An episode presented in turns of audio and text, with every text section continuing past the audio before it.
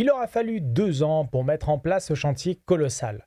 Après maintes discussions avec les studios Mongoose Publishing, développeurs du jeu de rôle officiel Sea of Thieves, pour le compte de Rare Microsoft, eh Réussite Critique vient d'acquérir les droits du jeu.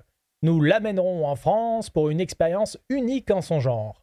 Le travail de traduction a commencé, ensuite viendront les longues étapes de relecture, mise en page, etc. Nous estimons la charge de travail à environ un an avant de pouvoir proposer le financement participatif, avec tout le matériel prêt.